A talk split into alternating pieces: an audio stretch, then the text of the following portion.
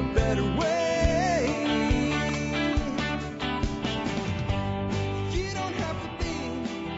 Hi, folks. This is Jack Spirko with another edition of the Survival Podcast. As always, one man's view of the changing world, the changing times, and the things we can all do to live a better life if times get tougher, even if they don't. Today is January the 5th, 2021. It is a Tuesday, and since we did a full subject yesterday and skipped over doing like a Q&A listener feedback show, that's what we're going to do today. I got a bunch of great and varied content for you today. Here's what we've got. I've got a, I'm going to start out today with a really great quote, uh, just, just a fantastic quote by Bill Mollison, uh, co-founder of Permaculture, because Bill's going to be featured a lot in today's episode. Then I'm going to, uh, real quick, come out of that quote. I'm going to talk to you about a video that is a big part of why I consider myself a permaculturist today. And it is a very, very old video. I found a copy of it and I now have it on my Odysee channel. It's called In Grave Danger of Failing Food, featuring Bill.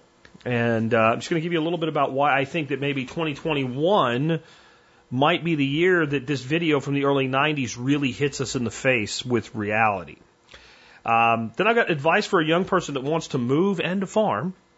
I've got uh, using used tires for pond structure, uh, and you can, but how you do so is kind of important. And I'll talk about what I think is an over exaggerated concern of some sort of environmental or chemical problem by doing uh, this or using tires in general in aquatic systems.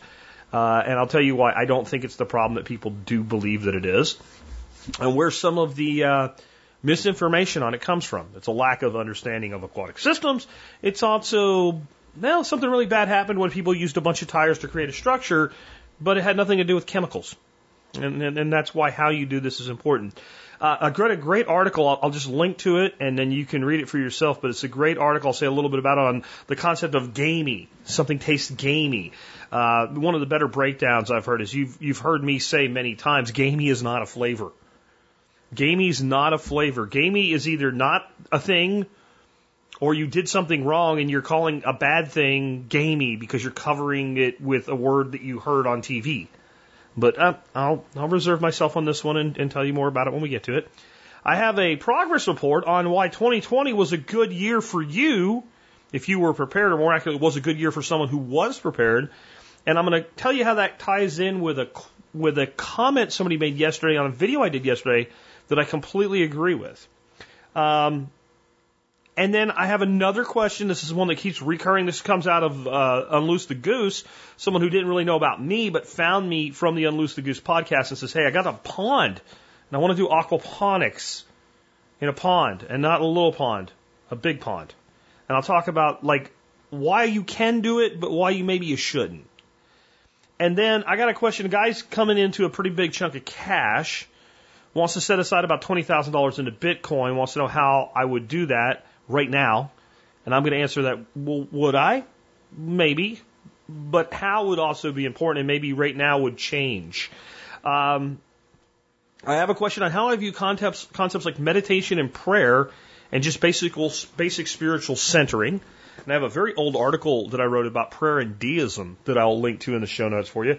And then we're going to finish up with a little bit on what are called a giant wind turbines. And I don't think people quite yet understand what we mean when we say giant. Uh, really, really big. was that was that a really big show? Was that Bob Newhart? I don't remember, but it's something kind of like that. Uh, we'll get to all that more in just a minute.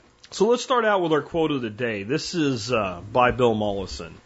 And I'm going to be talking quite a bit about permaculture in the next couple months. Uh, I know I always do a little bit here and there, but I've got some things that I'm going to be bringing you and whenever I do that, I get a certain element in the prepper, uh, uh, you know, community that's like, oh, this is just gardening and, you know, you need a gun and whatever.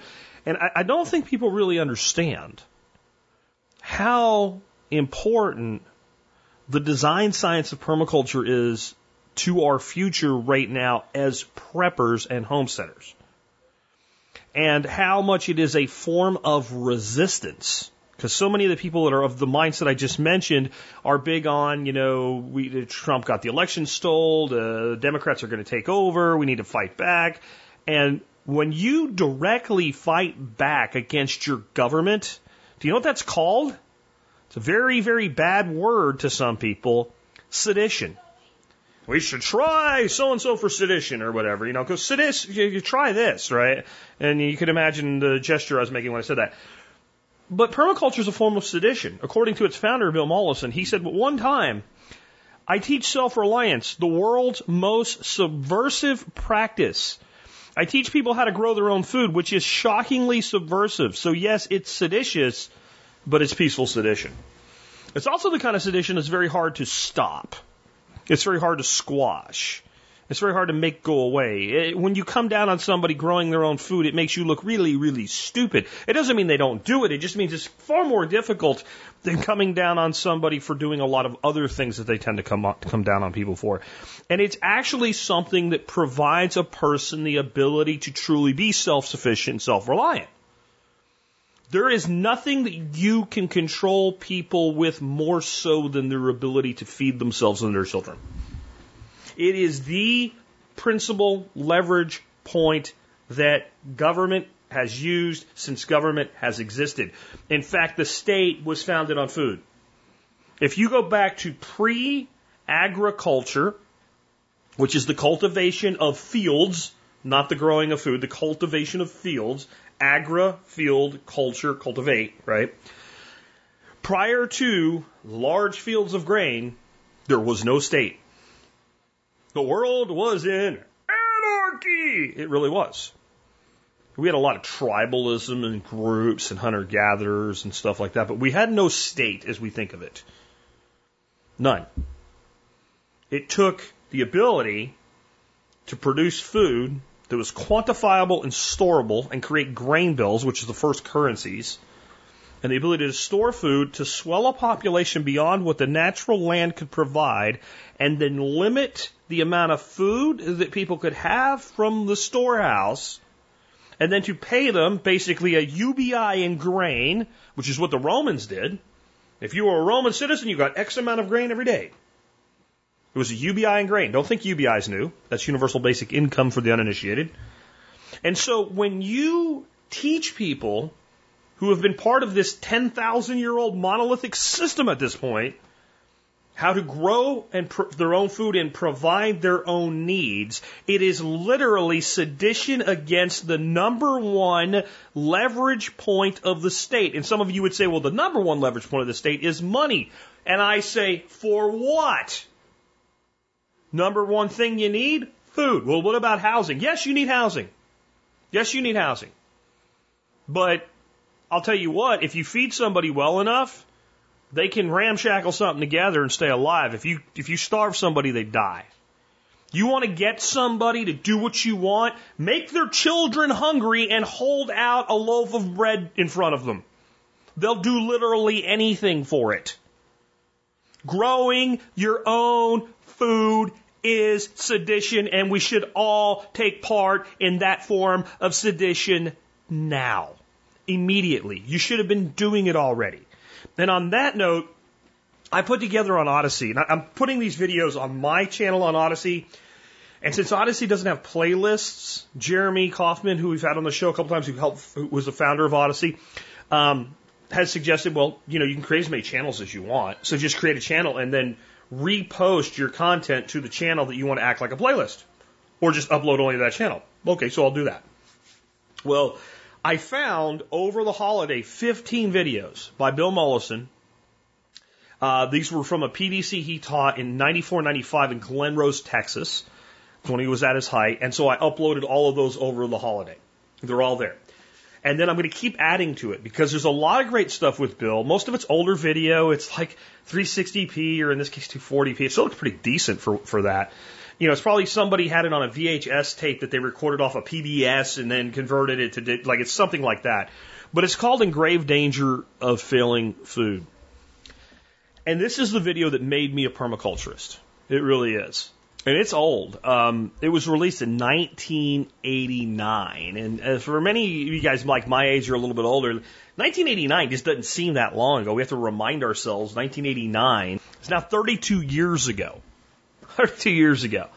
And in this video, it, it begins with an airdrop of, of food, ironically grain, into like sub-Saharan Africa, feeding hungry people, hungry people running out to get to it, and uh, the narration saying we don't think it can ever happen here, but it can. And, and the video goes over a lot. It's, it's far more solutions than problems. That's what I've always loved about permaculture and Bill in particular. And um, but it does a good job of outlining the problems. The problems with basically our agricultural practices reaching a point where we can't just keep making them make more for us and we run out of arable land. And then the land that we do have begins to go into decline in its ability to produce. And I would have to admit that technology has done better than I believe this video forecasts. Not a lot better. I don't think when when when Bill came up with this video that his belief was that this failing food concept would be something that we would deal with in the next five years. That he was looking very far forward, maybe as far forward as we are now.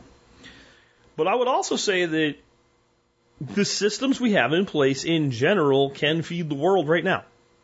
And should be able to feed the world for at least another 10 years before we have to really worry, and maybe we won't then. We don't know.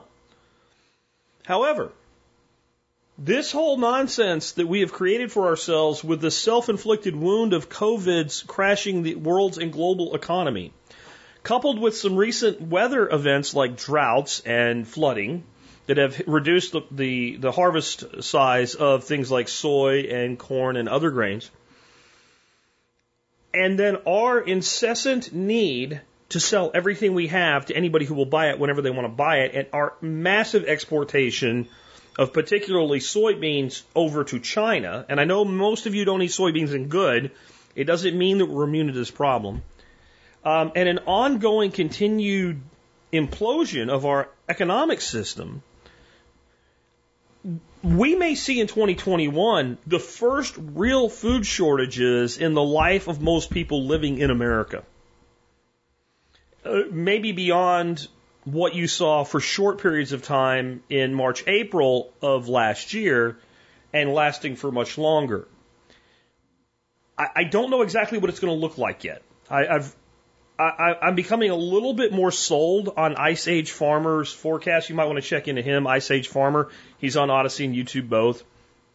I think maybe he's a little bit more doom and gloom than I am, but I, I do see where he's coming from.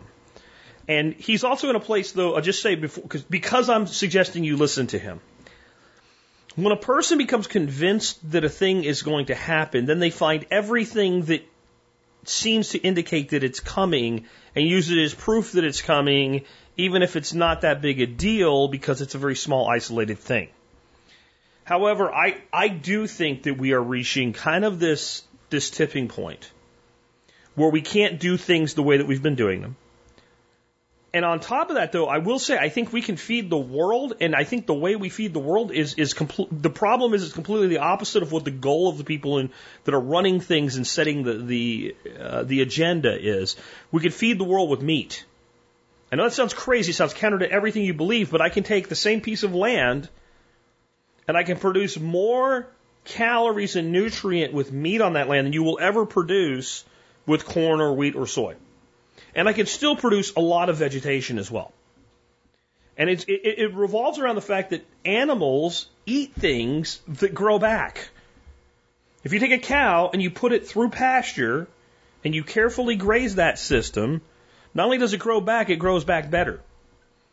But that doesn't matter when the people in charge don't want to do it and the people setting the agenda don't want to do it and the people who control the money and all of the people that practice agriculture are, are subject to how and when and where they can get money by doing what they're told to do with subsidies and other things, soil conservation programs, some which are well intended, some of which actually are pretty decent, they still channel the production a certain way.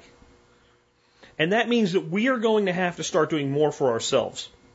And even if you're highly carnivorous, then you're going to, as I've been talking about lately, you're going to have to work more and more toward the side of well, even if I want to eat meat and eggs and dairy, then I need to develop my land such that it feeds my animals so that I can eat them and their products.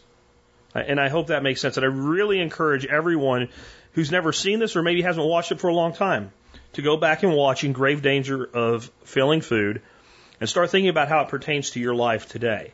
Next up, I have a question, ironically, on farming. Uh, maybe not ironically, coincidentally, or synergistically on farming, and some other things from a lifestyle standpoint.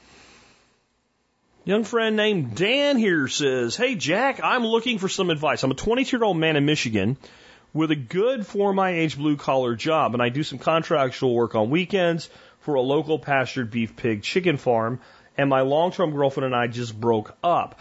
I really apply, I recently applied for Polyface's internship program. I was very close to making it, but didn't quite fit the part. I definitely want to move out of state for a warmer place and I want to focus on permaculture grass-fed type farming. What would your advice be for me? I know it's a big question, so any advice is appreciated. So I want to start off with the good news. You will never be any more free to do what you want to do than you are right now, and therefore you should figure out how to take action on it. Here's the bad news. I can't tell you how to do it. I can't tell you how to do it. Let me give you some thoughts and things to think about. Because I'm sure there's a lot of people in the audience at similar decision points, even if it's a different decision being made. But whenever I get a question like this, I always think about, and I, I can never find the speech. It was a speech, and I don't know where it happened. I don't know if it was like on, on the set of one of his TV shows, but not during the show. It's kind of how it seems like it was.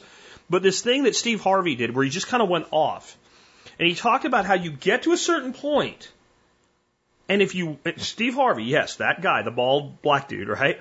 If you get to a certain point and you want something in your life and you don't have it, there's a place where you have to jump. You have to jump. You have to say, I'm going to do this. So the, my issue with that is over the years, I've come to understand the weight of my words. And I realize that I can actually have a person like this email me, answer their question, and tomorrow they might actually just quit their job and go for it because I said so. And that's a heavy responsibility. That's kind of freaking scary. Actually, the first time I ever realized that, I'd only been doing this about six or seven months. And it scared the shit out of me. Like for the next week and a half, I talked about things that were as safe as I could because I was like, shit, people are doing what I say. And then I don't have any idea how prepared you are to jump. So yes, if you want to, let's say, skydive, there's a point where you had to get in the door of the airplane and get smacked in the ass by the jump master and out you go. But you better have a parachute and you better know how it works. And you better know what your reserve actions are. If that chute don't open, how do you deploy your reserve? If the chute opens, but there's a problem, when do you say that problem's okay, and when do you still deploy your reserve? And once you've done any of those things, how do you land? And in the end, no matter how much prep you do, trust me from personal experience, it's still intimidating the first time you stand in the door of an aircraft and jump out of it. And no matter how prepared you are, when you're in one of those round military style chutes and you hit the ground, the equivalent about is about the same impact as jumping off the top of a basketball backboard. That's about 12 foot. It's harder than you thought it was going to be, no matter how much prep you had. Dump. And if you do everything the right way, you get up and you do it again, and you get better and better at it. That is a metaphor for life. That's why I love that in my history I was part of the United States Army Airborne because I got that mindset. And I want to give other people that mindset, but I also want, like, you have to have both sides of it. So I think, Dan, like, what I would say is the only thing preventing you from just going for it, period, right now, is what? I have a good blue collar job for your age. So I don't know what that means. Do you make 150,000 a year? I might say, hey, just do one more year, live like a pauper, and walk away with 70 grand in your pocket. Or does that mean you make 50 grand a year and you have $30,000 worth of expenses to be able to live there and the most you could possibly save if you lived on ramen for the next year is 15 to 20 grand? Because then my advice might be, well, if you're not ready and you don't know where you're going, keep doing that and start doing Uber Eats or something and save up an extra 20 grand and, and walk out with 20 or $30,000. Live, live as poor as you can for another year and leave with as much money as you can whenever you go wherever you're going to go. But my advice might be if you have some money reserved or your income's not really that great and you have any place you can go and get a start, just go now. There's no way I know how to answer this for you. I will say this, like you said you applied to Joel Salatin. Great. Yeah. Let me say something about this this whole world. And this is nothing against Joel. I love Joel. He's one of my heroes. But people look at interning or woofing for Joel Salatin like if you were going to college going to Harvard. Now, if you go to Harvard and you're like, I went to Harvard, people care. Specifically, people that also went to Harvard care. And people at giant mega corporations will hire you just because you have a Harvard degree. They really will. Now, you might screw up and get bounced, but I mean, it, it means something. If you want to farm for yourself eventually, it doesn't mean anything whatever you learn while doing it means something. And I think that when you look at this as a whole, if I were going to go intern or woof for somebody, uh, you know, workers on organic farms or something like that's what woofing is, I don't know if I'd want to do it with Joel Salatin. What? He's the best. Yeah, he's the best. He's also, I, I don't believe it's a very realistic expectation of what running a farm is going to be like. Because you don't have people applying and being declined on most farms.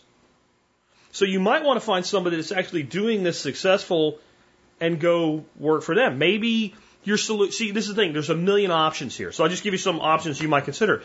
Maybe your option is you pack up or sell all your shit, you get a small RV, and find a farmer that's successful in this type of work and go work for them on the cheap, but you are able to live well on the cheap to learn if not only how to do this, but it, do you have, do you want to do this because it seems like something you want to do?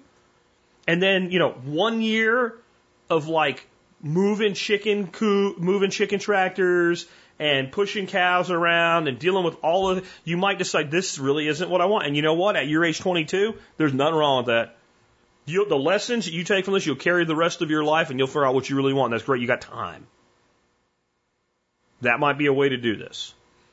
You don't need land to do this. You can move somewhere that you can do this, lease land and start doing it, and still have a job. You may be able to stay where you are and do this in Michigan, keeping the job that you have. I don't know. Where do you live? Detroit? Right? I mean, there's maybe not and you say south, so maybe you just want a change of weather. I don't blame you. I would too. I don't like the cold.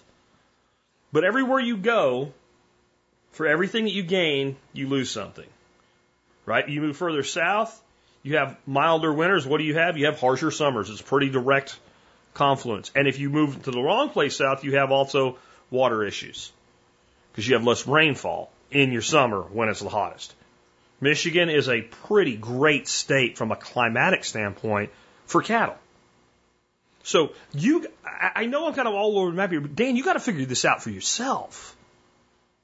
But I will say this: you're young, and that's great, but it's also bad. It's great because you have time, and it's bad because you have time. When we have time, we tend to hesitate in our actions. We don't understand the dash is burning. It's burning like a fuse on a firecracker, except when it goes off, instead of a great big explosion, we just become warm dirt. And it doesn't matter if you're 20 or 80, it's burning. The dash is burning like a fuse, and it will burn out. And when we have a long fuse, we tend to be hesitant to act. And when we have a short fuse left and we know it, we might be quick to act, but it doesn't matter because there's not enough time in the fuse to get what we want anymore. You have complete freedom. You don't have a woman telling you what to do. You don't have any kids. And a young single male can make it pretty much anywhere in the damn country if you have to work as a freaking convenience store clerk or deliver people's freaking takeout meals for them or whatever it is. You can get by. So I want to caution you to not jump radically without a plan. But if that's what you really want, then every freaking day, young man, you better be taking a step in that direction. And if you're not, you're wasting the burning fuse that is your dash. Just a step. And I saw somebody post something today on MeWe and they said in the survival podcast group, it said it's a baby step. And immediately I thought is no, it's not. There's a little hydroponic system. No, it's not. There's no such thing as a baby step if it's in the right direction. It's not a thing. Every step in the right direction is a giant leap. Start taking steps in the right direction. That's the best I can do for you, Dan. I hope it helps. Next up, Carl says, should I use old auto and tractor tires for structuring a one acre catfish pond? I'm currently digging a one acre pond in a field approximately 10 to 15 feet deep, which will have an overflow pipe into a ditch. I wish I had that. I really do, Carl. Uh, I will be uh, kept full by rainwater, probably 75 inches a year where I am. I wish I had that too. I have access to free balding auto and tractor tires, which I can stack in a pyramid shaped piles or other shapes in a pond before it's filled. Should I use old tires for structure, or will the tires release anything harmful into the water, or should I not worry about it? I'm thinking about putting in 10, 15 or 20 piles each pile is about 20 tires, so the total is approximately 400 tires. I can go more or less tires if that's an issue. What do you think? Would you do this to a pond you would dig? Carl, uh, the answer is maybe and it depends. And let's talk about a few things. First of all, there's going to be some environmental weenies right now. They're going to have a heart attack that Jack Spirko, Mr. Permaculture, is going to say, yes, you can put tires in water in a pond without chemically hurting yourself, the ecosystem, or the fish. And there's a variety of reasons for this. But the, the chief among them is in, just to begin with, unless you're running down the street wearing tread off of it, the chemical makeup and nature of a tire is incredibly stable as it is. People talk, it's going to off gas, it's going to off gas. I've looked at tires all day long sitting on the side of a creek bank where the water's nice and clear and some idiot threw a tire in there because it really probably doesn't belong in there that way. And we'll get to why in a second. And I've watched that tire all day long and watched fish swimming in and out of it and up and down and whatever. And you know what I don't see? Any damn bubbles because there ain't no outgassing. You're talking about a used tire. It's been around a long time. The outgassing is going to happen, happens, and it's done. There might be a little bit left there. But what happens when we put something in water, and this is why people freak out that I use cinder block, it's going to make the water alkaline. Well, first of all, all my water's alkaline, but it will have almost no long-term effect on the water pH. Because what's going to happen is once that's submerged, very, very quickly, aquatic life will form a patina on it and lock it up. And I said we talk about Bill Mollison quite a bit today. Well, I have a link to a video for you on aquaculture. It's part of that group that I talked about. And if you jump, and I've got a link to it, and I've got it, I've got these in the notes too, so you don't have to remember these numbers. But if you jump about 13 minutes in, he's talking about things like bird shit coming off your roof going into your pond, not tires. But you'll hear him explain this lockup process. And you'll ex- you even hear him explain how, before they understood that this was probably not a good idea, he did some experiments where they dropped phosphate into a pond in a column. And 15 years later, the, the vegetation was still right there, and the phosphates were locked up in that one place. That's a lot more soluble than tire off gassing. So the lockup is real. He also uses tires, or he did. I mean, he passed away a couple of years ago. Um, but 15 minutes in, just a little bit after that, you'll hear him talk about how they use tires and cut out one sidewall, set them in the ground, and use them to create ponds with a liner beneath the tire. So if Bill Mollison will build a garden pond out of a tire, I'm not worried about putting a tire in a pond. Now, I've got a bunch of supporting stuff to go with all this in the show notes. You can look up some articles and threads and stuff. But here's an issue with a tire. If you take a tire as is it is almost impossible to get 100% of the air out of it, and eventually it will float and it will move and it will wash up, or it will end up, if it doesn't have air problems, if it's just thrown into a pond, it will silt in. So how it's arranged, how it's held down, and how we keep it from holding air is important. So what you need to do if you're going to do this is cut slits and holes in the tires where they cannot hold air. If you do that, especially filling a pond after it's been dug, letting it naturally fill as it comes up around these structures. you'll have no air in the tires, and if they're properly anchored, they're not going to ever go anywhere. And in a pond where you don't have currents like you do in oceans or rivers, even if they're not anchored, if they're put in the right place, in the right location, set up right, have holes cut in them so that the air can't be contained when the water fills or when they're submerged, you're not going to have that problem either.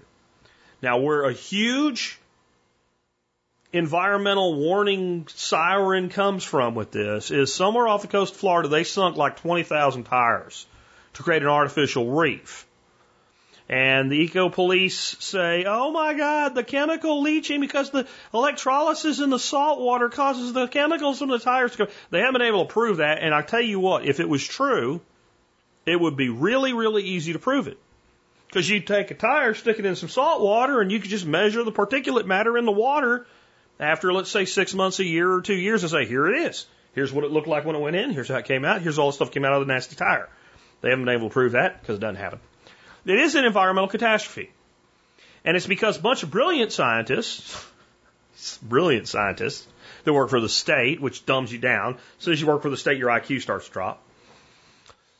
Strap these tires together with steel.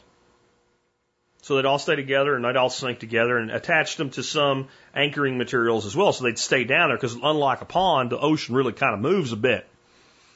Well, what happens to steel in salt water after a while? Oh, it corrodes. So the tires came loose. The ocean start moving them around. They're floating up places. They're crashing into real reefs and interfering. So that's the catastrophe they created for themselves. It has nothing to do with chemicals. So I would do it, and I would look at all of the information I have for you. I have an article on this. I have a Pond Boss forum, um, and I looked at some other stuff, and I found people who were legitimately trying to prove that it's dangerous and it causes water quality problems. Who in the end said, when I stopped just reading people's opinions and went through factu- factually based things, I spent, and one guy said I spent two days on this. And I can't find a single thing that shows that it actually affects water quality. And it doesn't surprise me, again, because of the lock, lock up mechanism in aquatic systems. We're not about radi- we're not about radiation like we were yesterday, folks, right? We're talking about essentially an organic compound. Tires are organic. I know it sounds crazy. Um, this is a, a debate that is largely emotionally driven on the anti side. And it, I have yet, and if you know me, you show me science, not opinion, but science that shows me that I'm wrong about this, that you are creating some sort of water quality issue by using tires. Let's say haven't been soaked in chemicals, like some other weird, like they had shit dumped on them or something, like regular old tires. Now, the one thing I say for the pond, go look at the forum thread, because there's people doing exactly what you're doing, where they built the pond and put the tire structures and other structures in place before the pond filled, and they did some really cool arrangements. It would be hard to explain on an audio podcast that are definitely worth looking at. One of the things you'll see in there also is structures built with cinder block, which I think is a good thing as well. Now, let me say the one thing about this. The one negative of a tire reef is if you cast into it and you snag on it, it's done. You're not getting off of it and they will literally eat lures and lines. So just think about how you're going to utilize that structure for angling if you if you build it. The structures you want to build if you want to be able to fish right in and on around them, and I'm not going to say never get snagged up, but get snagged up a lot less, are structures utilizing PVC pipe.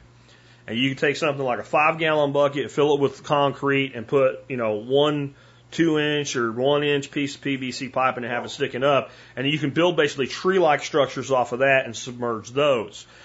And if you think about how uh, a, pipe is rounded, a lot of times if a hook kind of bounces, like if you're jigging for crappie or something, it'll it'll kind of just bounce right off of there. Uh, It's not that it can't get snagged. It's not going to always get snagged. If you drag a hook across the rim of a tire, it's gone.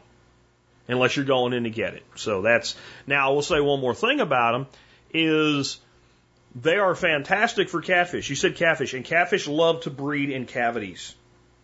So you might think about that as well. Um, and then orientation, people tend to think of orienting the tires, you know, so that they're like a dish sitting on the ground. If you set them up, bind them together, anchor them in some way so they're more vertical, you're going to have less of that casting issue, more of like tunnel type creation for the fish. And as you want to fish as an angler, more ability to kind of fish, especially mark this stuff well, know where it's located, and that way you can fish right adjacent to it, around it, just above it, etc. That would be my thoughts on that. Next up, this one is from Dylan. And it's not, I'm not going to read it or anything. I'm just going to give you a little bit of some of my thoughts on it. It's definitely worth the read. And it's, um, it's on honestfood.net and it's Gamey Meat Explained. It is the best article and best opinion piece I've ever read on gamey meat. And it is probably the only example I can come up with where I'm like, yeah, I agree with every single thing this person has to say about the so called thing about gamey meat. And basically, my opinion is gamey's not a flavor. There is no such thing as gamey flavor. There's sweet, there's spicy, there's sour, there's bitter, umami, right? I mean, those are flavors. Everything that we perceive in food is some version or combination of those flavors. There's not a set of taste buds that specifically taste the flavor of gamey. What gamey means is this tastes different to me. This tastes funny to me. I, I don't care for this, or I do like this in a funky sort of way. And so some of that flavor is what we call umami. Umami is like the flavor we get from mushrooms or blue cheese. It's that savory, funky characteristic. And in some cases, what is perceived as gamey would be when someone eats lamb. They'll say, well, it's gamey. That's umami. That's flavor. That's, that's actually tasting the animal for what it is because it is a grass fed animal. They didn't grow on soy and corn in some sort of environment where it barely moved and never used its muscles. It, it went out and did things.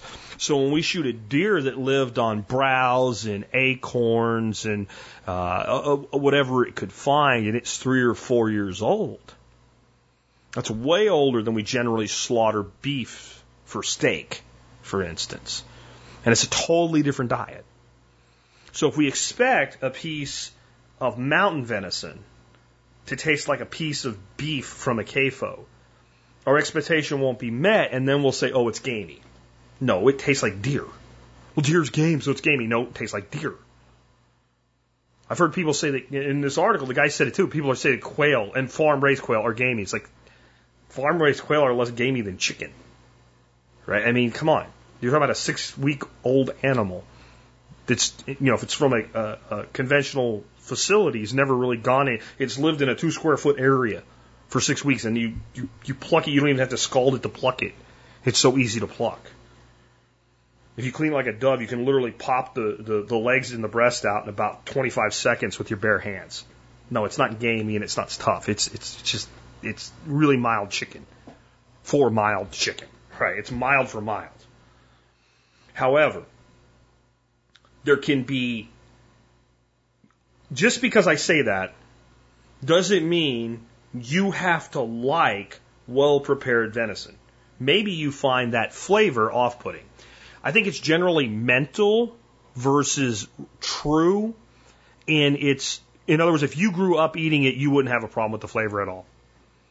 I think it reinforces to people what they're eating. My wife tells me that sometimes she struggles, like, she's not opposed to meat or anything, obviously, you know, but sometimes she says, like, if she's eating a piece of steak and it is a particularly chewy piece, it kind of reinforces what she's eating and it kind of bothers her, you know? I'm eating a cow. Where I'm like, I could eat the cow in front of another cow and I don't care, right? I think there's some of that, that it hits that point in certain people that, oh, this is what I'm really eating. It makes them think about what they're eating.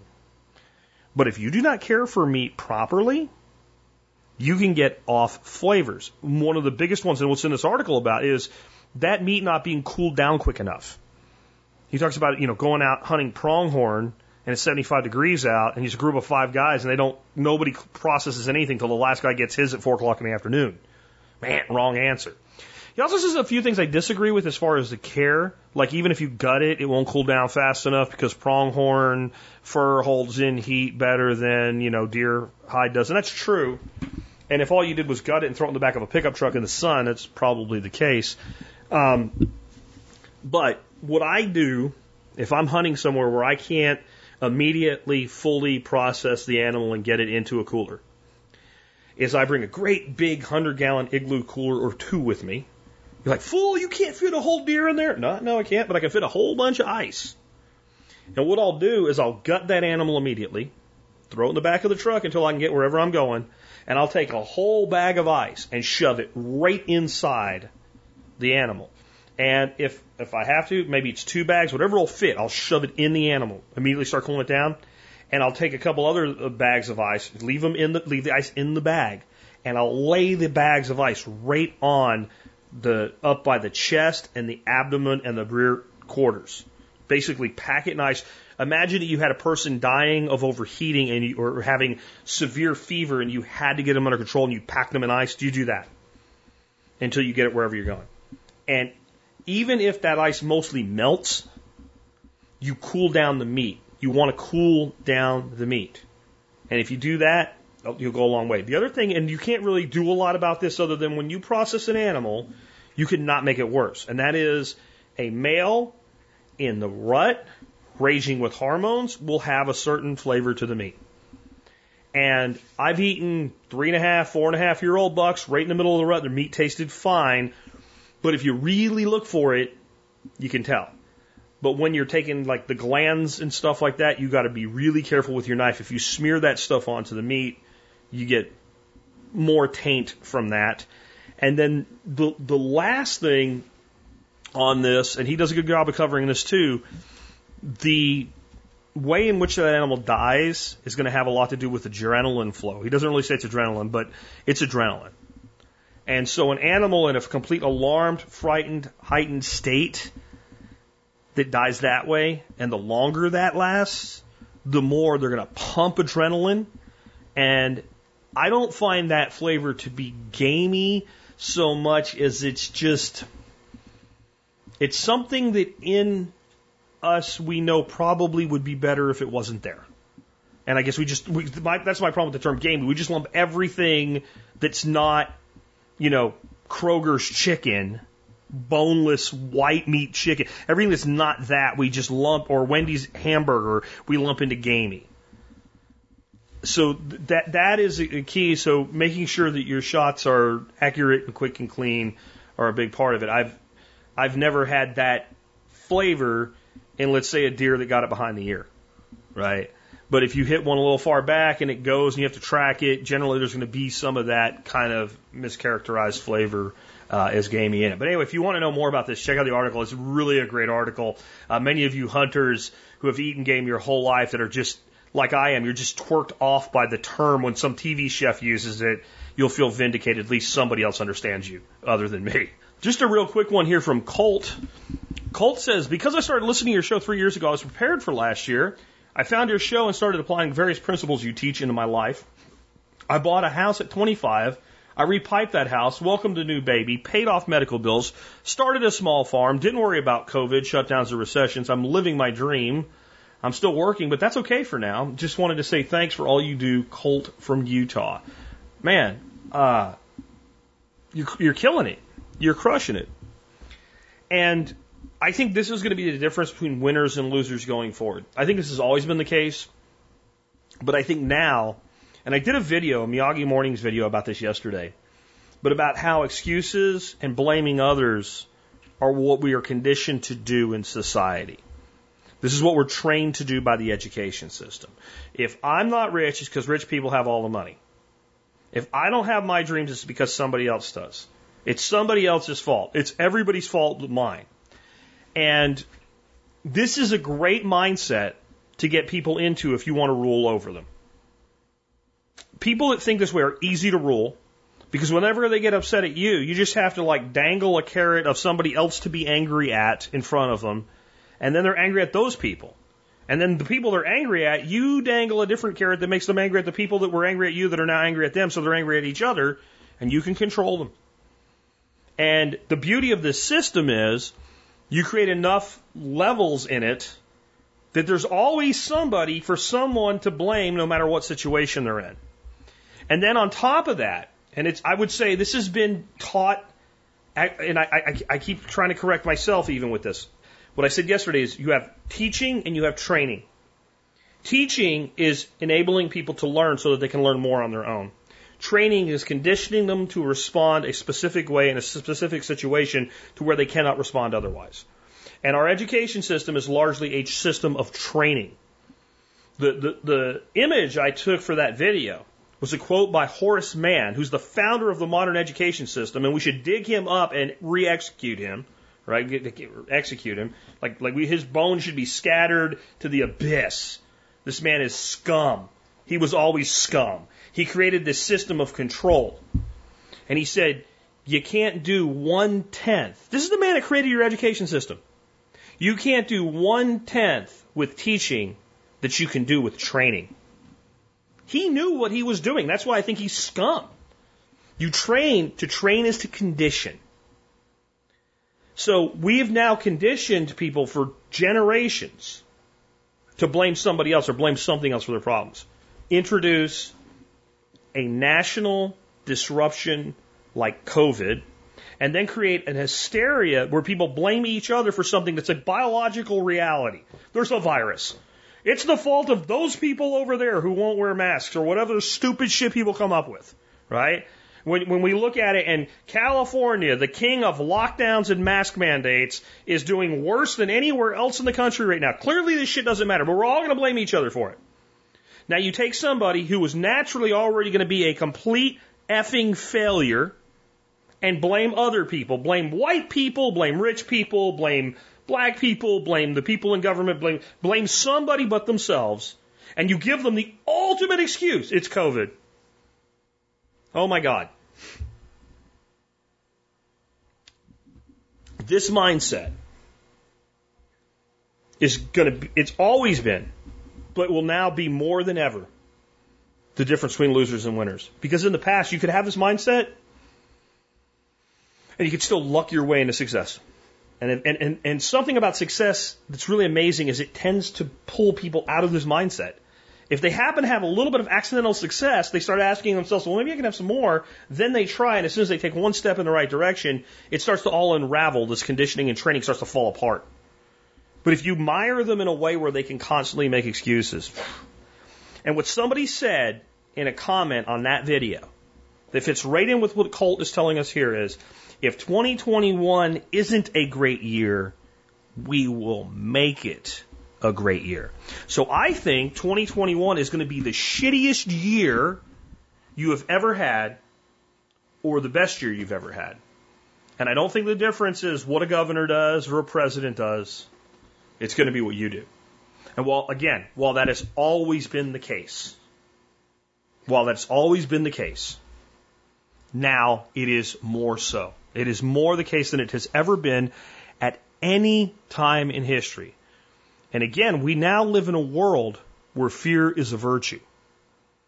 And when you live in a world where people have been convinced fallaciously that fear is a virtue, all opportunity stems from courage. And that's the courage to live your life your way on your terms. That's the courage to do what you know needs to be done. That's the courage to choose to be successful when people around you are failing and screaming success is not possible. Courage. That's what Colt showed. He says, because of me. It's not because of me. It's because of Colt. I just happen to be a voice that was probably one of many that led him to like sit back and say, you know what? No, no, screw this. I'm not living my life the way everybody tells to do it. Because clearly, all the people telling me to live this way are fucking miserable. So I'm not doing it. And then you know what? They, you know what people call you when you take that approach? Crazy. You're crazy for not doing the things they say you're supposed to do while they sit there and do them in misery. Again, we change the meaning of words. We change the way that we control a society when we do that, right? You want to control a society, change their vocabulary, limit their vocabulary, and give them something to blame for their failures. You completely control a society. Roll right over it. Good for you, Colt. And anybody else out there that thinks you can't do it, this guy's 25. What's your excuse? I know, I know. You're too old, right? Yeah. You know how many young people think, man, those people that are older and they're just, they have it made now because they've had this chance already and they got the chance before. It's all back to pointing fingers, making excuses. You do you. But if you're going to do you, you don't get to blame someone else. You got to do you. All right, so next up, this is from Norm. Norm says, I've come to your podcast through Unloose the Goose podcast. I've heard you and the group discussing your results with aquaponics. I've been thinking about starting my own setup once spring comes back. I have a natural pond on my Pennsylvania property with perch in it that also gets fertilized by my ducks, chickens, and turkeys. I was wondering if you or anyone else of your followers might have experience, research, resources using float aquaponics in a pond instead of a traditional system. I've been trying to research aquaponics using a natural pond, but I haven't found much outside of float beds in containers. Thanks a bunch, Norm. Norm, so I'm going to tell you that my standard answer to this has been it probably won't work, but it might. And my new answer to it is, is it probably will work for the right plants. But it still may not be worth doing. It's going to be up to you to figure out whether it's worth doing. So if you want to grow peppers, tomatoes, anything like that that's nutrient intensive, it's not going to work. And the reason it's not going to work is even though you have all this life in your pond, it, it, it's unless this is a smaller pond that I'm getting in my head here, it is probably the case that you will never have enough nutrient in it that you can grow plants that require high amounts of nutrient. And if you did, you'd probably kill the fish that live in the pond. You, pro- you, an aquaponics system properly run is a system that is on that is just the other side of overstocked, and that's compensated for by the plants and the biological filtration, which is massive in comparison to the total water amount or volume. So it is when you think about something like we have a 300 gallon IBC that probably is holding 250 gallons of water. And we're running that through 100 gallons of filter media. Think about the ratio there and what kind of ratio you'd need to do that with your pond. But you talk about rafting. So you know what grows in raft? Lettuce. And that's the number one thing you can grow in a raft is lettuce and different lettuce varieties. And I have determined that even when you don't have that overstocking issue, you can grow the shit out of lettuce. I've got a ebb and flow bed on my five plus thousand gallon pond right now, and it's winter time when the fish are producing the least amount of waste, and it grows beautiful lettuce. It also grows beautiful celery, but you're not going to raft that. Um, but I guarantee you, if I put a pepper plant in there, it's just going to languish. It's not going to thrive. And whatever I might have to do to it to get it to thrive is probably not worth it what I would do. Go get yourself, and I, I don't know that I would use this material long term because it will start to break down eventually.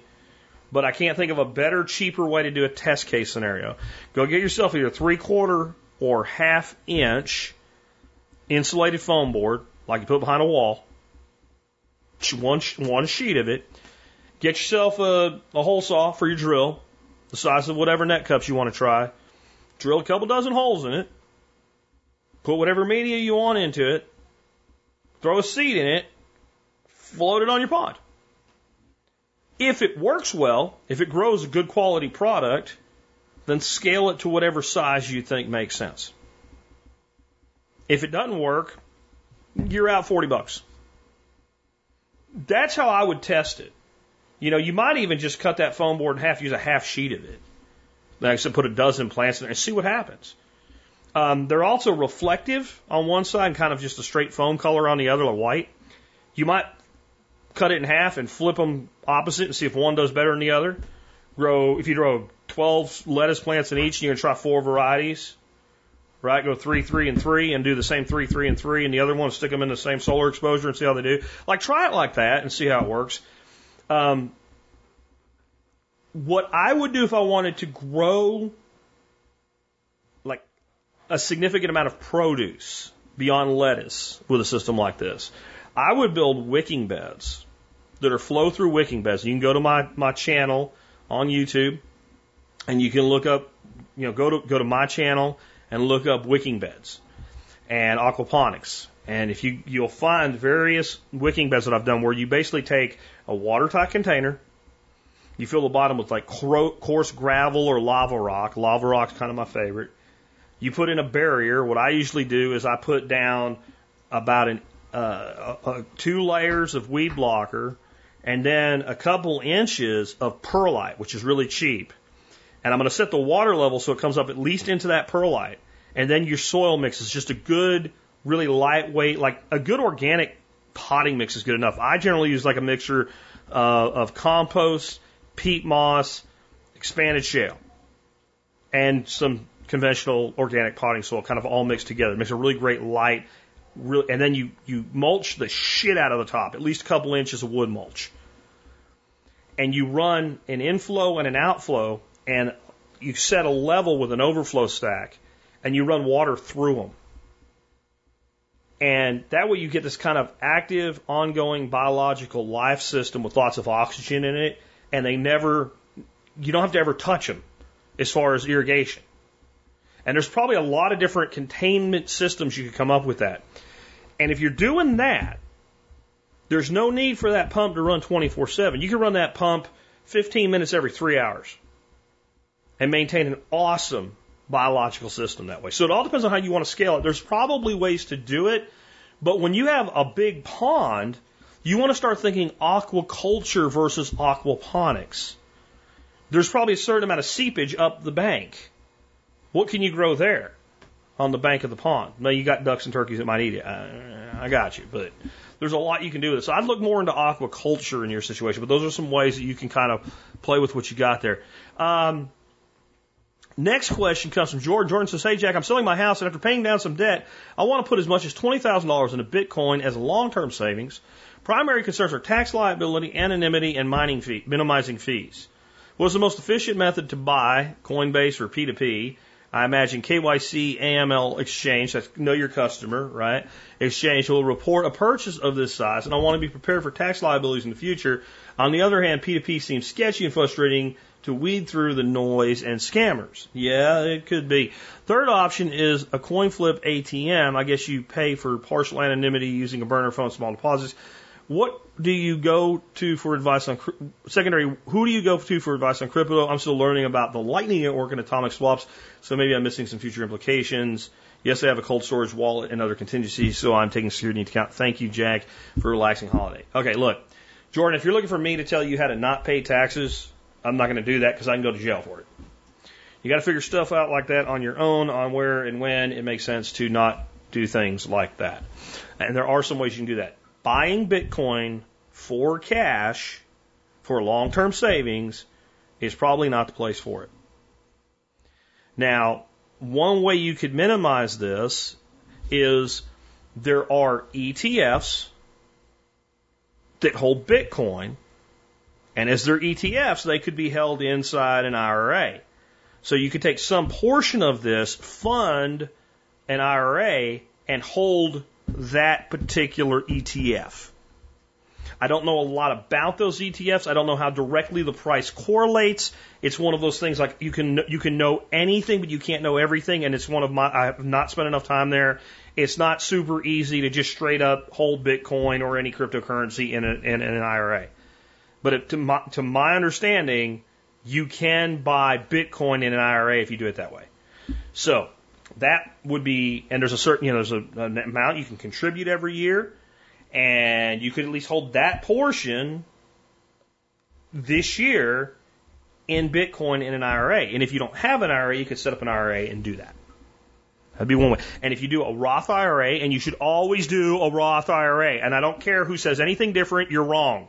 And I hardly ever use those words. But if you try to tell me that you can do better in a conventional IRA, whatever reason you give me, you're wrong. I'm sorry, you're wrong. But in a Roth IRA, you're going to pay tax on the income before you deposit it, but you don't have income. This is something you have to understand about this. Let's say you just went to Coinbase, bought $20,000 worth of Bitcoin, and sent it to your wallet. You have no tax liability at all yet. None. Zero. You don't owe shit. You bought something. You don't have a gain. And if Bitcoin went from $30,000 today to $90 million tomorrow, you owe no money until you spend it, convert it, or trade it. If you spend it, it, it, it is like selling it. So the day you spent the first dollar, you'd start, you'd start paying taxes on it. If you convert it, like it goes from Bitcoin into Litecoin, then whatever profit or loss, you would do that then as a tax liability. Or if you exchanged it into fiat, deposit to your bank account, you would pay tax on the gain. So you don't ha- this is one, I, I think a lot of people think like, if I buy Bitcoin, I'm going to pay taxes on it. It's like a stock. If you bought $20,000 worth of Ford stock, don't do that. If you bought $20,000 worth of Ford stock, you don't pay any tax on it. If Ford stock doubled this year, it's not going to, um, you wouldn't pay any tax on it. You don't pay it until you trade it. Got it? It's the same thing. So don't be afraid that you might make money you might have to pay tax on. You can think of how to minimize it, of course. So there's that. Now, on the other side, I would not take $20,000 in cold hard cash and buy $20,000 worth of Bitcoin right now. Next month, Bitcoin could be $45,000, $25,000, or $15,000, and I, for one, do not know what it's going to be. I would set the money aside and I would set a buy schedule. And I would buy it in smaller amounts over I would dollar cost average from a bucket instead of from a paycheck is how I would do it.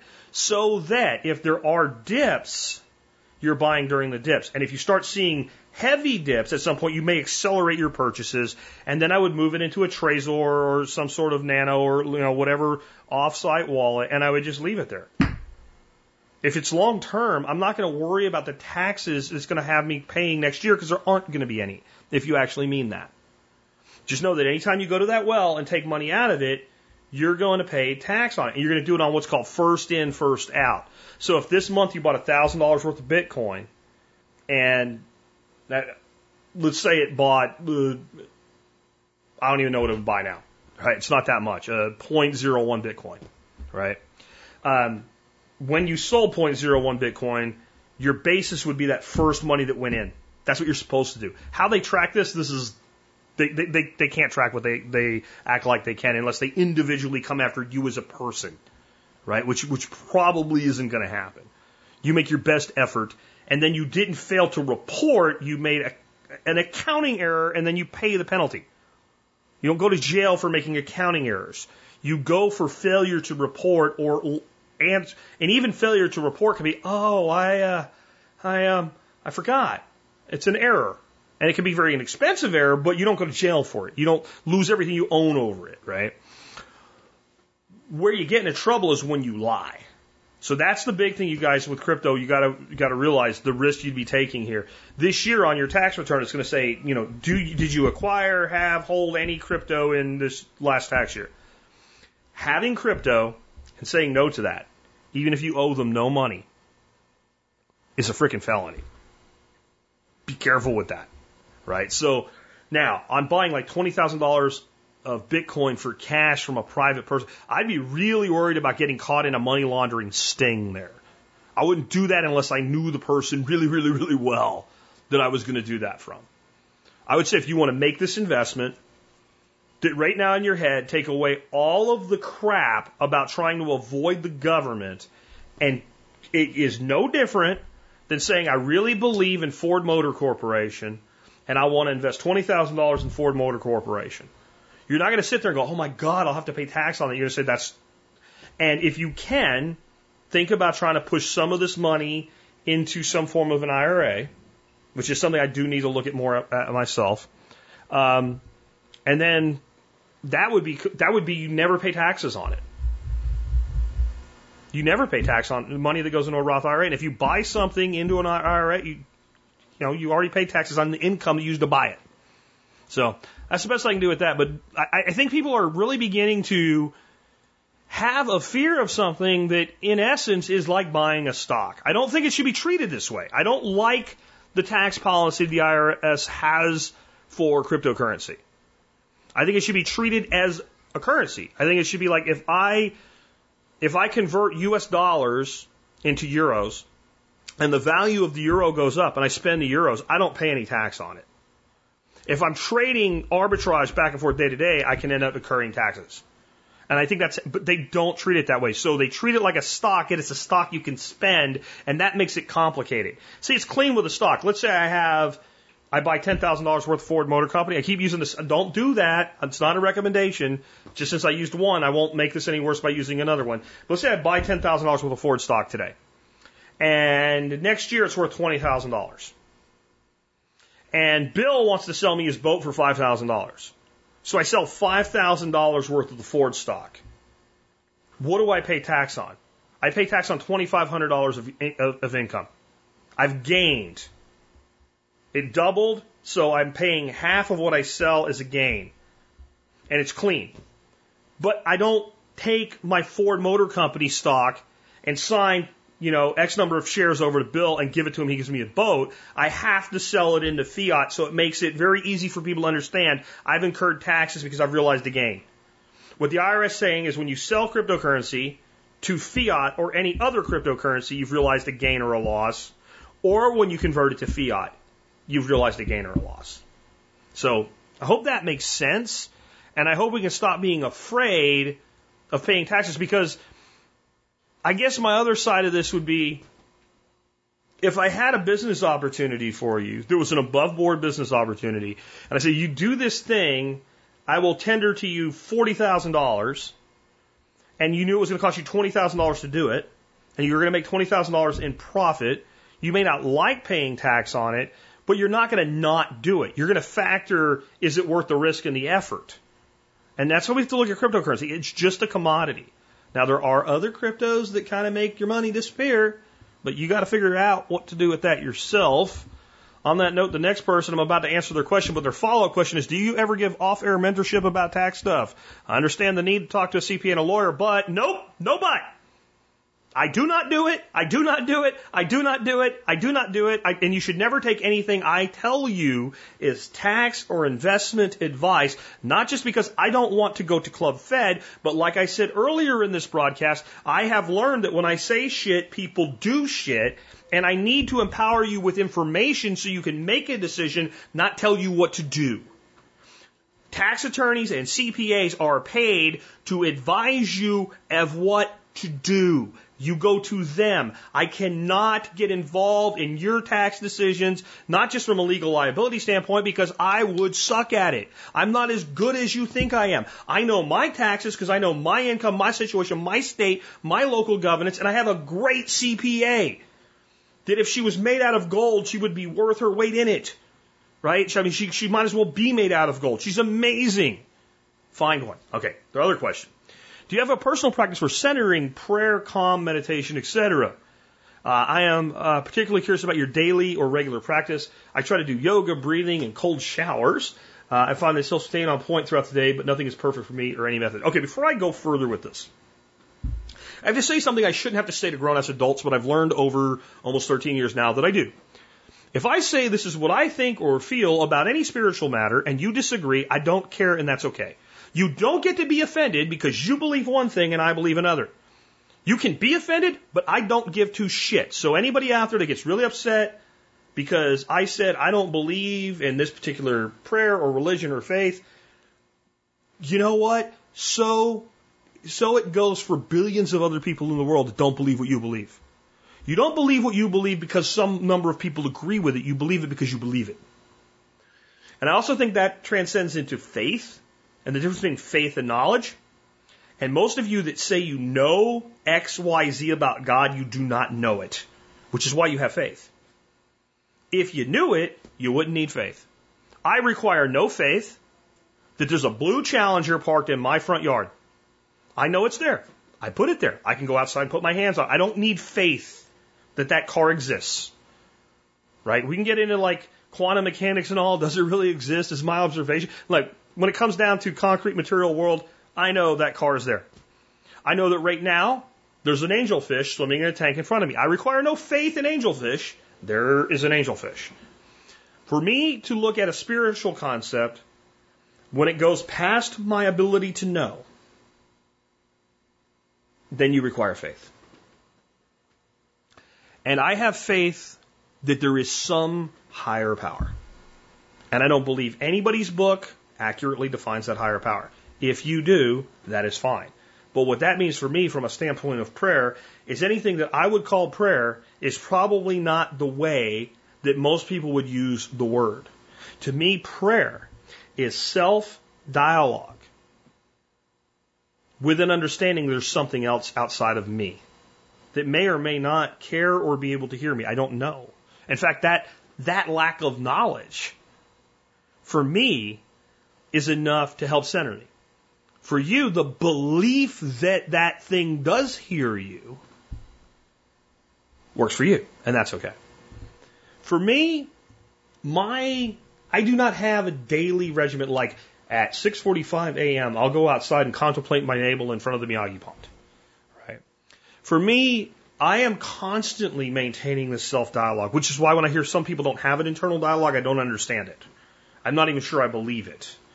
Like you can't hear what like when you read, you don't hear the words in your head. I don't I don't know that I believe people that, that claim that because it's so natural for me. I, I'm actually doing it right now while I'm talking to you. I can hear other words in my head as I'm thinking ahead of what I'm going to say. And so in that, when I am outside, like I, yesterday, I did some retooling and pulled out some old plants and, and, and, and did some new plumbing on one of my aquatic systems. That's incredibly meditative for me. Because while I'm doing that, I'm thinking about other projects or I'm thinking about sometimes my place in the universe or my own mortality. And I think any of those things are very much a type of prayer.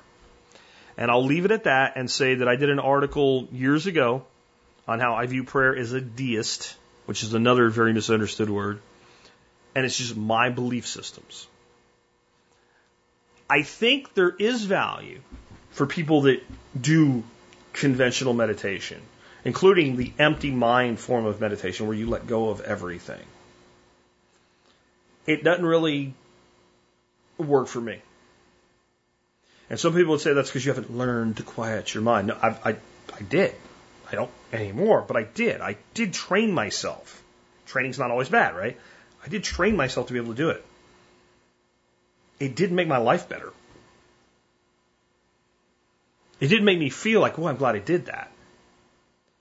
Where I found the place for me to have that type of experience is engaged with nature, fishing. And it's not that I'm thinking of nothing or only a thing that I'm purposely focused on. But when my rod's doubled over and a redfish is making a run, I'm not thinking about the price of Bitcoin or anything else in that moment. And I think it's in finding those moments as you watch that arrow glide into the ribs of that deer. Or that, that fish that's stolen three baits, you finally set the hook and there he is. Or you're walking through the woods and you hear the faintest sound and you stop and you pause and you wait. It's that one little Tweety bird that didn't think you would ever see it. And you see it and he knows you saw him. It's like crap. He flies away. To me, those are those moments. If it's more than that for you, whatever it is, grab onto it and make the most of it. Last one comes in from Jason. Jason from PA, as he's known from the call-in shows. Um, he sent me this article. I'm not going to say a lot about it. Uh, you could read it for you for yourself if you want to. But GE, um, either the, I think it's the Netherlands is where they're working on this, building giant wind turbines. Now, a lot of people talk about giant wind turbines, and I think that people in their head have like this idea of what a giant wind turbine looks like. It looks like something you see in West Texas or whatever. No, the giant wind uh, wind machines, uh, wind turbines, um, so large that they are almost as tall as the Empire State Building. And of course, unlike the Empire State Building, that's like a pencil, it's a big sphere because you have three blades going round and round and round, massive. And the plan for the not so distant future is for them to be larger than the Empire State Building. Now, I want to be clear about this. This is the full height, the pole, the, the, the rotor, the blades. The top blade almost as tall as the Empire State Building. Not each blade is as big as the Empire State Building. But in the not so distant future, these prototypes will continue to grow and they'll be bigger than the Empire State Building. They'll be taller. That when the blade, if the blade was stopped and your your top blade was pointing up, it would be higher than the tall spire on top of the Empire State Building. And in the article, which is in the New York Slimes, there is uh, a diagram that compares it to like the London Ferris wheel, which it dwarfs, and the Empire State Building, which it's almost as tall as now. Uh, and that's very, very interesting. But what Jason said, and I agree with, I really don't think people quite fathom that we are at peak oil and that our need and usage of oil has peaked. Eventually, it just won't make economical, uh, it won't be economical to use fossil fuels. Indeed. I don't think people understand what peak oil means. Peak oil doesn't mean that we're out of oil. It doesn't even mean that we don't have enough oil to keep doing what we're doing for a while. It means that the cost of extraction and refinement is high enough that it is becoming impractical to do at the scale we have been doing it, and therefore the extraction, refinement, and use will fall in a bell curve. It's going to be quite dramatic. These wind machines, I think, where do you put that monstrosity? How about the middle of the ocean? Yep, the middle of the ocean. They're planning on putting these out in the ocean. The only reason this hasn't been done more so far is because saltwater decays everything it touches. But they are getting better and better with the technology on these things, and they're going to be able to do these offshore wind farms. And there, there is almost no time in which in these locations there isn't wind. Because that's because the wind doesn't always blow. It always blows somewhere. And if you do enough of this in enough places the right way, we can produce not all of the energy mankind needs, but a significant amount, probably more than just about anything else with wind. And I need you guys, because you know me, I don't buy into all the environmental catastrophe bullshit. I think we've done some, I think actually it's worse than a lot of people think, but not for the reasons people think. I think we have some massive environmental catastrophes. But I'm not one of these people that like every single thing that's supposedly carbon neutral is good. But these stories about windmills never give back the energy it takes to make them. Yes, they do on average in six months. Stop. Full. Done. Stop. I don't care. You read it. Uh, if you read something in a meme on Facebook and there's no source article, it's even if it has a source article, it may not be true. But if if, if your entire point is made with a meme and it's about a quantifiable scientific fact, it's probably a lie, which is why it was made into a meme in the first place by people that think they know what they're talking about or just want to cause shit. Okay? It takes about six months for, for modern wind machines to do an energy payback. Six months. Not six years, six months. And then it was, well, they have to bury them because they're not. Some of, a very small portion of the first generation of the largest wind machines were made in such a way that when they're decommissioned, it doesn't make sense to repurpose them. Modern machines, anything made in the last 10 years, that's not the case. Not everything, not everything that's an alternative to fossil fuel, for the love of God, is bad. You know, Alexandria Ocasio Cortez is not hiding inside the wind machine with George Soros waiting to get you. We need to start understanding this energy transition in many ways will be a good thing. My, my problem with the plan is the plan requires more rapidity than the technology enables. So either the plan takes longer than the plan, I'm totally okay with that, or there's real problems that don't need to happen as the plan's executed. And since I believe that you cannot find greater incompetence than that of the state, it's what I expect.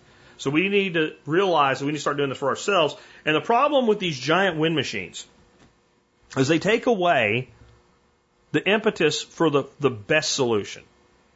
If you want to fix the energy problems in our world, then the solution, like so many things, is decentralization. When you build systems like that, you tell people, don't worry about it, we'll do it for you. And that leads to well, it leads to all the shit we have wrong in society today. Because if something can be screwed up and the state does it, it will be screwed up and everything can be screwed up. With that, let's go ahead and wrap things up. I want to remind you guys if you like the show and the work that we do, please consider joining the Member Support Brigade. You can do that by going to the survivalpodcast.com and click on members. Remember, I do take cryptocurrency. It's a two step process instead of just sign up. But if you sign up with cryptocurrency, you'll hear back from me. I'll get you an email or get you a, an address to send the crypto to. I'll set you up. You can be a member just the same as any other way, and it's even better because between me, you, and the fence post. Uh, or you can sign up using PayPal or credit card. Any of those ways will work, and you'll get discounts that will pay for your membership. It's really a great deal. Uh, check it out today again, survivalpodcast.com slash, uh, j- just click on me- the members tab. And then the other way you can help us is just do your online shopping at tspaz.com. The website, tspaz, really easy to remember, T-S-P-A-Z, tspaz.com. You'll see everything I've ever used and reviewed. And if it's there, not only do I own it and I spent my own money on it, I would buy it again or I will not recommend it to you. And no matter what you buy, even if it's not something listed there, as long as you start there, you help support us in the work that we do. Today's item of the day is the Herbal Medicine Maker's Handbook by James Green. I've said this before, and I'll keep saying it until it changes. If you said, Jack, in your entire repository of knowledge, you can only have one book on herbs and herbal medicine, what book would it be? It would be the Herbal Medicine Maker's Handbook by James Green. It would be this book. This book is a great reference book, but if you go through it the way that it's laid out, it's like taking a course, a course in herbology. You'll learn anything that you can reasonably do at home safely as a home herbalist without taking high level training, like trying to become a master herbalist or something like that. You can learn in this book. And without getting dramatic, I just think as we go forward more and more in the future, it's going to be necessary for us to take more and more of our health into our own hands. And the best way I know to do that is with nutrition and herbs. There are, I say this all the time when I talk about herbs. There are things you need a doctor or a surgeon for. If I'm in a car wreck and there's the, the, the, the stop sign in my guts, I want to go to the best medical emergency trauma center you can get me to, and I want the best surgeon in the world that you can find working on me as fast as possible. If I have headaches, it's not an aspirin deficiency, nor is it, you know, whatever the uh, pharmaceutical du jour is on Fox News. It's an imbalance in my body. And so I want to first try to correct that imbalance. Often that's with nutrition, but there's many things that herbs can do that are wonderful. And I believe they can help us not just in acute problems, which is where I, I think they're not at their best. I think making them part of our daily lives helps to improve our overall health. I think nature gave us everything we need, and one of nature's true miracles is the herbs. This book would be the one I'd recommend for anybody to get started on that path. And I think that if you don't own this book, I don't think you'll understand it till you get it and say, not only am I going to read this and understand it, I'm going to do the little projects in it. I'm going to make a tincture. You know, I'm going to make a salve.